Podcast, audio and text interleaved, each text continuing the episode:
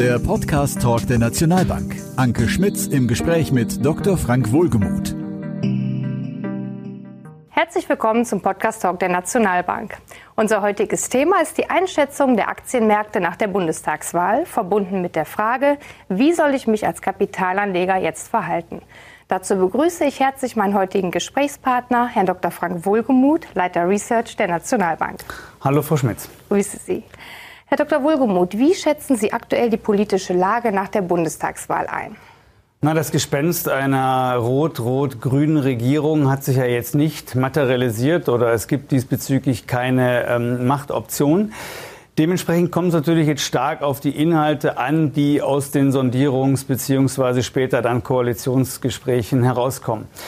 Was ich auf jeden Fall sehr interessant finde, ist ähm, die Implikation, dass natürlich das schwache Abschneiden der linken Partei der SPD die Option geraubt hat, während der Koalitionsgespräche, die erwartungsgemäß nicht einfach werden, wenn man sich mal die sehr unterschiedlichen Positionen auf der einen Seite zwischen FDP und auf der anderen Seite zwischen den Grünen und auch der SPD anguckt. Sie kann also jetzt nicht mehr sagen, wenn die inhaltlichen Differenzen vielleicht zu hoch werden, na, wir beenden jetzt die Gespräche und sie wenden sich jetzt der linken Partei Partei zu. Das wird nicht mehr möglich sein. Und das ist natürlich eine erhebliche Aufwertung der FDP, die natürlich jetzt in einer sehr machtvollen Position in diese ähm, Gespräche gehen wird. Aber man darf sich natürlich nichts vormachen. Es wird schon nicht einfach, einen gemeinsamen Nenner zwischen der FDP auf der einen Seite und den Grünen auf der anderen Seite zu finden, der auch nicht zu klein ist. Ja, es soll ja, ähm, die neue Regierung soll ja auf einer breiten Basis stehen. Und da kann man schon sehr, sehr gespannt sein, ähm, wie das dann im Endeffekt nachher aussieht. Ich meine, die, SP, die FDP hat ja äh, plakatiert, keine Steuererhöhung, kein Aufweichen der Schuldenbremse. Die Grünen im Prinzip eher genau das Gegenteil, weil sie natürlich Geld brauchen, um die ambitionierten Pläne in der Klimapolitik ähm, auch finanzieren zu können. Also diesbezüglich kann man schon sehr gespannt sein, wie das ausgeht. Aber ähm, man sollte halt nicht nur auch über Differenzen äh, reden. Was, sie, was die beiden Parteien beispielsweise einigt, ist der ganz klare Wunsch und auch Anspruch, ähm, grundlegende Veränderungen in der deutschen Gesellschaft durchzuführen. Insbesondere halt den massiven Investitionsstau Stau aufzulösen. Und wenn man sich da mal die Punkte anguckt, beispielsweise Ausbau der Digitalisierung, ähm, massive Investitionen in grüne Technologien, aber auch Ausbau der öffentlichen Infrastruktur, äh, dann sind das sicherlich Themen, wo man sich schon vorstellen kann, dass beide Parteien auch einen vernünftigen Nenner, äh, auf einen vernünftigen Nenner kommen werden. Interessant wird natürlich sein, und das ist fast schon die Gretchenfrage nach der Finanzierung. Ja, dadurch, dass die SPD mehr oder weniger Steuererhöhung und ein Aufweichen der Schuldenbremse ausgeschlossen hat, müssen natürlich jetzt innovative Lösungen her, wie man das letztendlich dann auch finanzieren kann. Die FDP kommt ja mehr von der privaten Seite, also private Investitionen sollen helfen. Die Grünen ähm, eher von der staatlichen Seite, also durch eine Erhöhung der Staatsausgaben. Und ähm, man muss natürlich auch bei allem immer die Finanzlage des Bundes im Hintergrund haben, die momentan ja nicht wirklich rosig aussieht. Dementsprechend ähm, na, muss man schon mit neuen Ansätzen in diese Gespräche gehen, um im Endeffekt auch eine Lösung zu kriegen. Und man braucht sich halt nichts vormachen, wie diese Gespräche aus, äh, ausfallen, auf welcher Basis dann nachher auch ein Kompromiss gefunden wird. Das ist dann auch die Basis einer neuen deutschen Bundesregierung.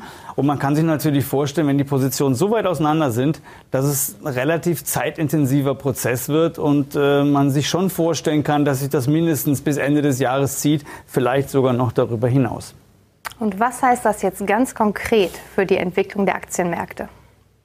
Naja, also die Aktienmärkte, man hat es ja zu Beginn der Woche gesehen, haben erstmal aufgeatmet, dass es jetzt nicht zu einem rot-rot-grünen Bündnis kommen kann, dass also diese Machtoption ausgeschlossen ist. Die Aktienmärkte waren natürlich auch zufrieden, dass die Ränder abgestraft wurden und die Mitte gestärkt wurde. Das muss man schon mal ganz klar festhalten. International hatte das Ergebnis jetzt relativ wenig Auswirkungen. Ähm, national muss man jetzt auch erstmal abwarten, bis die, ähm, bis die Inhalte äh, vorliegen. Aber wenn man sich natürlich die wahrscheinlichste Koalition anguckt, sprich eine Ampelkoalition, dann muss man natürlich schon dann davon ausgehen, dass der staatliche Einfluss auf die Wirtschaft auf jeden Fall in der Tendenz größer sein wird, als das jetzt ähm, bei der jetzigen Regierung äh, zum Beispiel ähm, der Fall ist. Und dementsprechend in gewissen Sektoren, zum Beispiel in der Klimapolitik oder auch auf, auf, auf dem Wohnungsmarkt, ähm, doch das Wirtschaften für Unternehmen, die in diesem Sektor schwerer äh, unterwegs sind, etwas schwieriger wird. Also die, das Umfeld wird herausfordernder, wenn ich das mal so sagen darf. Insgesamt muss man aber ehrlich sein, ähm, glauben wir schon, dass sich ähm, der Einfluss auf Märkte und die Wirtschaft relativ gering halten wird insbesondere für die großen Unternehmen, die ja den DAX oder auch den Eurostox 50 sehr stark prägen. Und das sind Unternehmen, die im Regelfall einen sehr, sehr hohen Exportanteil in die Welt haben. Und die sind sehr stark abhängig vom globalen Konjunkturzyklus. Da machen äh, politische Veränderungen, ähm, müssen da schon wirklich sehr, sehr groß ausfallen, dass sie jetzt sich deutlich, deutlich niederschlagen. Das kann natürlich bei kleineren Unternehmen, die vielleicht, die natürlich auch ein viel kleineres Geschäftsmodell haben, wesentlich weniger Geschäftszweige und so weiter, kann sich das deutlich stärker auswirken als bei den großen Unternehmen. Also wir rechnen jetzt nicht damit, dass es zu großen Veränderungen kommt. Okay. Wenn man jetzt mal von der Bundestagswahl absieht, welche Faktoren prägen denn aktuell die Tendenzen an den internationalen Aktienmärkten und sind die Sorgen einer Korrektur des expansiven äh, Pfades der Notenbanken durchaus berechtigt? Sie sprechen da auf jeden Fall schon das, den entscheidenden Punkt an, wenn man sich anschaut, was hat denn die Aktienmarktrallye der letzten Monate, Wochen, aber auch Jahre getragen, dann war das die sehr, sehr expansive Geldpolitik. Da sind wir sehr dezidiert davon überzeugt, dass diese weitergehen wird. Vielleicht nicht in dem ganz großen, in dem ganz so starken Ausmaß wie momentan, aber man sieht es ja auch schon in Amerika, gerade in den USA wird ja schon stark über ein moderates Tapering, also im Zurückfahren der Anleihenkäufe beispielsweise ähm, nachgedacht. Für uns hat das aber eher den Charakter einer kosmetischen, ähm, einer kosmetischen Korrektur, als dass man davon einer Trendwende im geldpolitischen, in der geldpolitischen, in der, in der Geldpolitik sprechen kann, bezogen auf die FED. Zu schwach ist auch immer noch die Verfassung des US-Arbeitsmarktes, als die, als dass die FED das Wagnis eingehen würde, jetzt äh, zu stark an der geldpolitischen Schraube zu drehen. Natürlich wird sie das Tapering auch noch im Laufe dieses Jahres ähm, einleiten. Die die diesbezüglichen Signale sind ja relativ deutlich. Aber man äh, darf nicht verkennen, der Leitzins wird noch sehr, sehr lange auf einem sehr, sehr, sehr niedrigen Niveau bleiben. Und das ist eigentlich die entscheidende Aussage für die Märkte. Das ist die USA. Wenn man auf Europa guckt, ähm, wir haben es ja schon oftmals angesprochen, dann können sich die, gerade die Südländer in Europa ein höheres Zinsniveau überhaupt nicht leisten. Dementsprechend wird also die expansive Geldpolitik in Europa noch wesentlich länger auf dem sehr, sehr niedrigen ähm, Niveau bleiben im Vergleich auch zu den USA, wo wir da auch, wie gesagt, davon ausgehen, dass es auf einem sehr niedrigen Niveau verbleibt. Also im Endeffekt wird die Notenbankpolitik weiterhin sehr, sehr expansiv bleiben.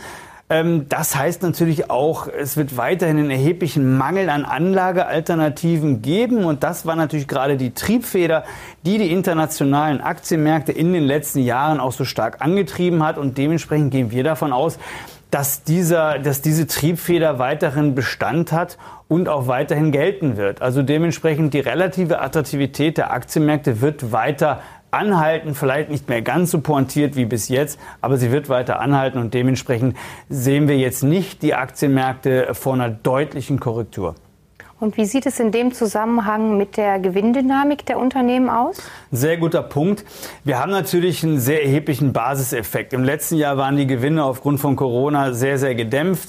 Jetzt im Zuge der Überwindung der, Para, äh, der Pandemie haben wir natürlich ein sehr dynamisches Gewinnwachstum. Wenn man sich beispielsweise den S&P 500, also einen sehr breiten amerikanischen Aktienindex anguckt, dann werden die Gewinne dort nach Analystenschätzungen um ungefähr 60 Prozent in dem Jahr im Vergleich zum letzten Jahr ähm, ähm, steigen.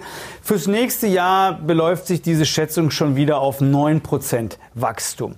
Ähm, ein breiter, sehr breiter europäischer Aktienindex, der Stock 600 beispielsweise, da ist die Erwartung sogar, dass die Gewinne der Unternehmen, die in dem Index sind, in diesem Jahr um ca. 200 Prozent steigen, im nächsten Jahr wieder um 8 Prozent. Das heißt also, wir haben in diesem Jahr schon einen sehr starken auch Einmaleffekt aufgrund dessen, dass die Wirtschaft, dass der Konsum wieder anspringt.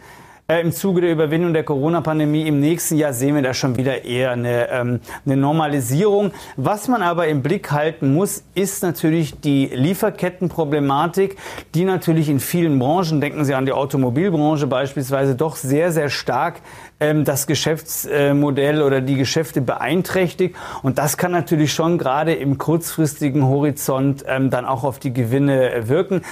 Ähm, wir sind da aber der Meinung, dass sich das Liefer die Lieferkettenproblematik über die Zeitschiene auch ausgleicht. Also es ist eher jetzt ein zeitlich ähm, begrenztes Problem, obwohl das jetzt schon sich sicherlich noch um Monate handeln kann. Aber es ist jetzt kein dauerhaftes Problem. So, das heißt, wenn also jetzt da Druck auf die Gewinne auftaucht, dann glauben wir nicht, dass das eine dauerhafte Geschichte ist, sondern dass sich das über die Zeitschiene dann auch ähm, ausgleichen wird.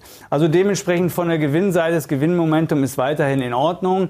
Ähm, die hohe Dynamik, die wir in dem Jahr sehen, werden wir sicherlich im nächsten Jahr ähm, nicht mehr sehen.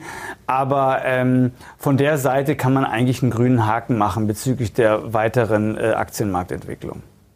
Welche Faktoren sehen Sie denn noch als wesentlich an für die nächsten Wochen und auch Monate? Das ist eine gute Frage. Also wo ich den Blick ganz gerne hinwenden würde, ist die US-amerikanische Innenpolitik. Warum?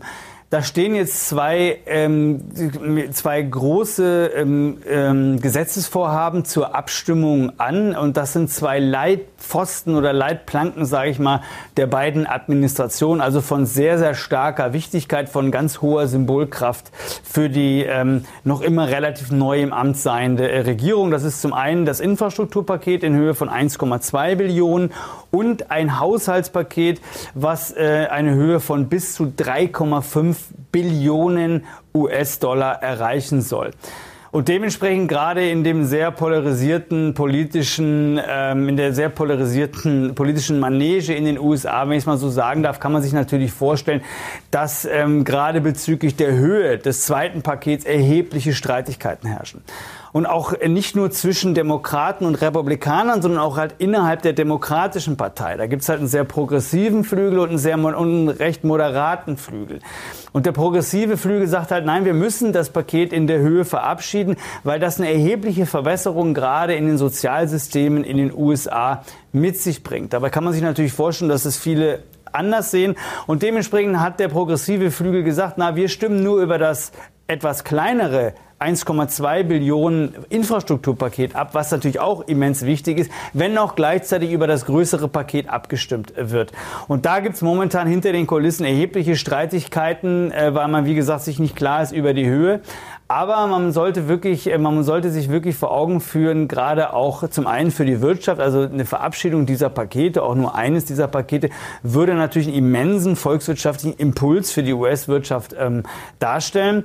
Ähm, und zum anderen halt, wie gesagt, die Symbolkraft der, der, ähm, der möglichen Erfolge der beiden Administrationen. Sie hat diese Pakete oder das, was da beinhaltet ist, natürlich im Wahlkampf angekündigt, hat immer wieder darüber geredet. Wenn das jetzt nicht klappen sollte, wäre das ein erheblicher Rückschlag.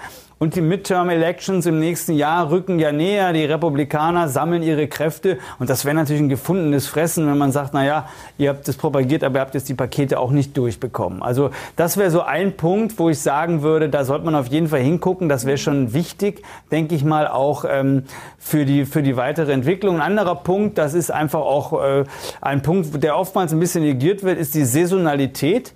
Oftmals ist das letzte Quartal im Jahr das beste Quartal in den Aktienmärkten. Und da sage ich mal ein bisschen provokant, warum soll das in dem Jahr nicht wieder so sein? Und äh, dementsprechend ähm, gehen wir eigentlich mit ganz guten, mit einer ganz guten Erwartungshaltung in das letzte Quartal ähm, diesen Jahres. Ein Punkt ist natürlich auch immer ähm, Inflation. Wir haben ja vorhin über Notenbankpolitik gesprochen. Inflation ist natürlich momentan auch relativ stark angetrieben durch die äh, Lieferkettenproblematik.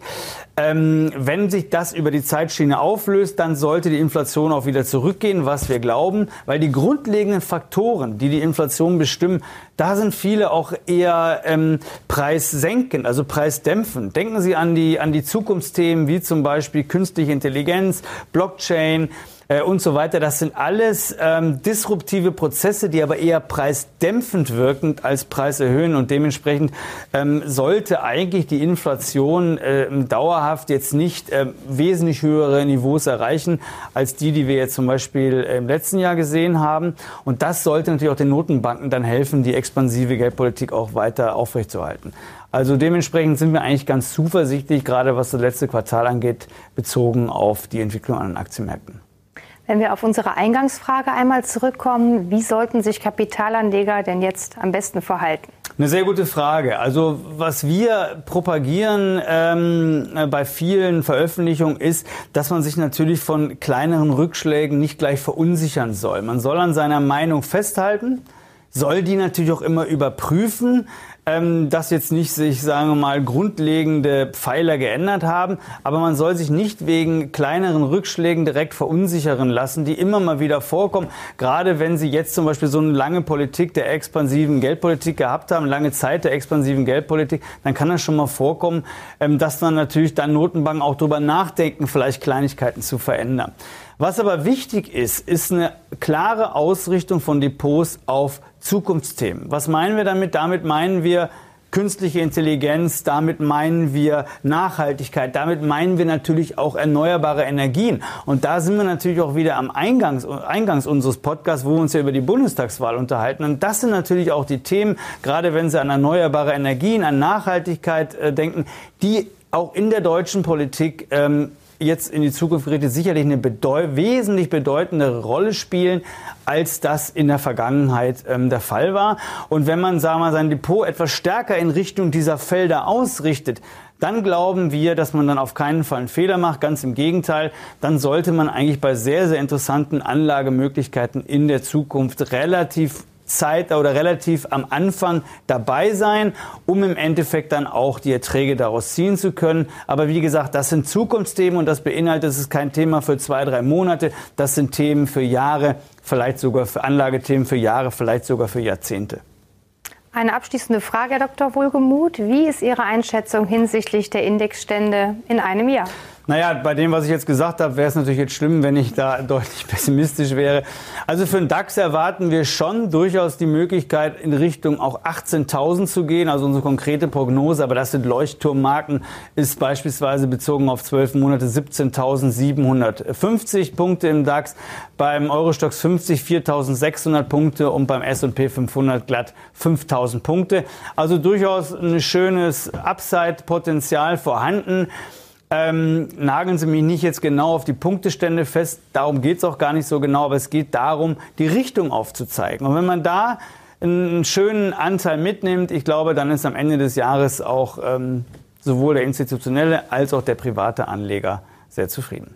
Vielen Dank, Herr Dr. Wohlgemuth, für den informativen Austausch. Sehr verehrte Zuhörer und Zuschauer, vielen Dank für Ihre Aufmerksamkeit. Ich freue mich auf den nächsten Podcast-Talk mit Ihnen und wünsche Ihnen bis dahin alles Gute. Seien Sie auch beim nächsten Mal dabei und abonnieren Sie den Podcast Talk der Nationalbank.